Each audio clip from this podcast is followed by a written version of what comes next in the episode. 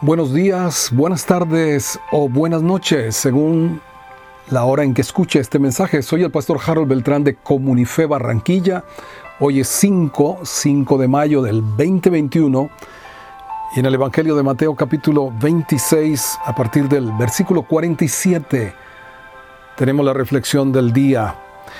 Mientras todavía hablaba, vino Judas, uno de los doce, y con él mucha gente con espadas y palos de parte de los principales sacerdotes y de los ancianos del pueblo.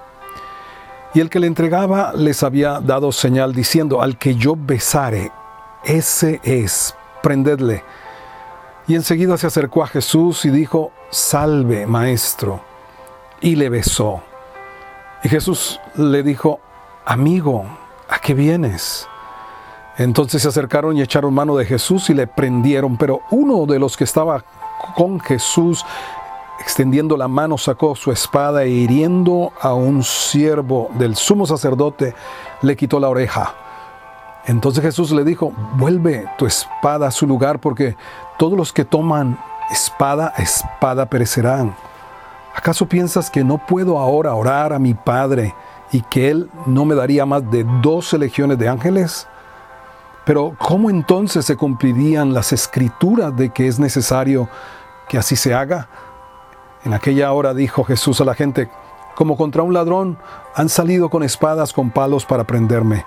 Cada día me sentaba con ustedes enseñando en el templo y no me prendieron. Mas todo esto sucede para que se cumplan las escrituras de los profetas. Entonces todos los discípulos, dejándole, huyeron redefiniendo el éxito, vino esta reflexión a mi mente y corazón en este día. Según este mundo, el éxito es medido por logros, metas, números, cifras, cantidades, títulos, posiciones, etcétera, etcétera. Y hasta este punto Jesús había sido un rabino exitoso, según los estándares de este mundo aclamado como rey, seguido por multitudes. Milagros extraordinarios le acompañaron, enseñanzas incomparables pudo darles. Pero el final que se está acercando realmente no iba a ser tan brillante.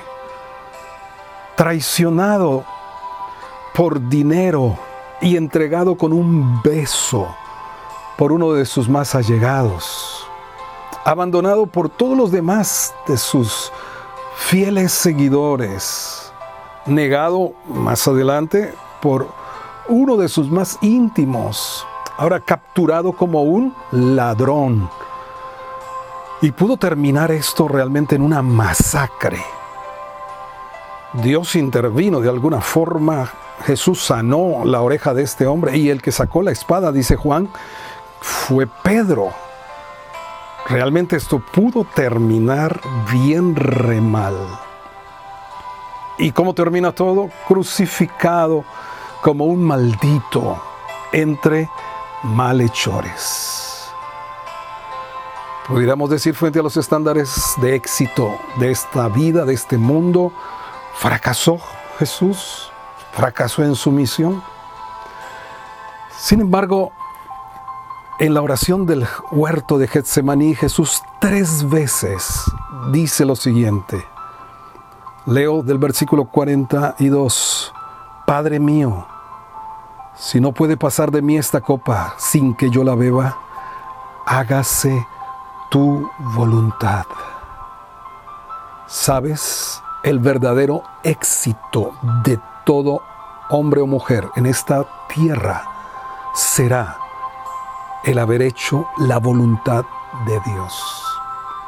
Y en esa voluntad de Dios estaba amar aún al que lo entregó. Por eso la expresión, amigo, ¿a qué vienes? Le había lavado los pies unas horas antes, sabiendo que era él quien le entregaba. Sin embargo, su amistad no la rompió por la traición.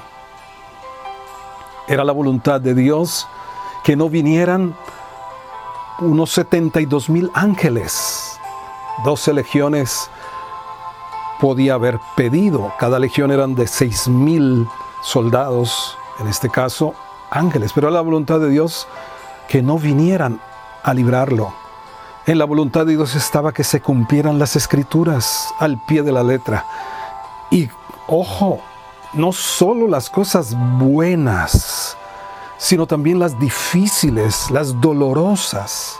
No podemos tener dos Biblias, la que subrayamos porque están las promesas que nos hacen sentir bien, también las condiciones.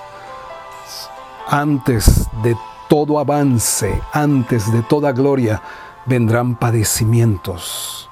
Por eso estas horas en las que estamos viviendo como nación, podemos percibir como anticipo de algo mayor que viene de parte de Dios.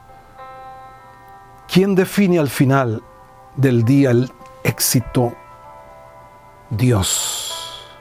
No tú, no el mundo.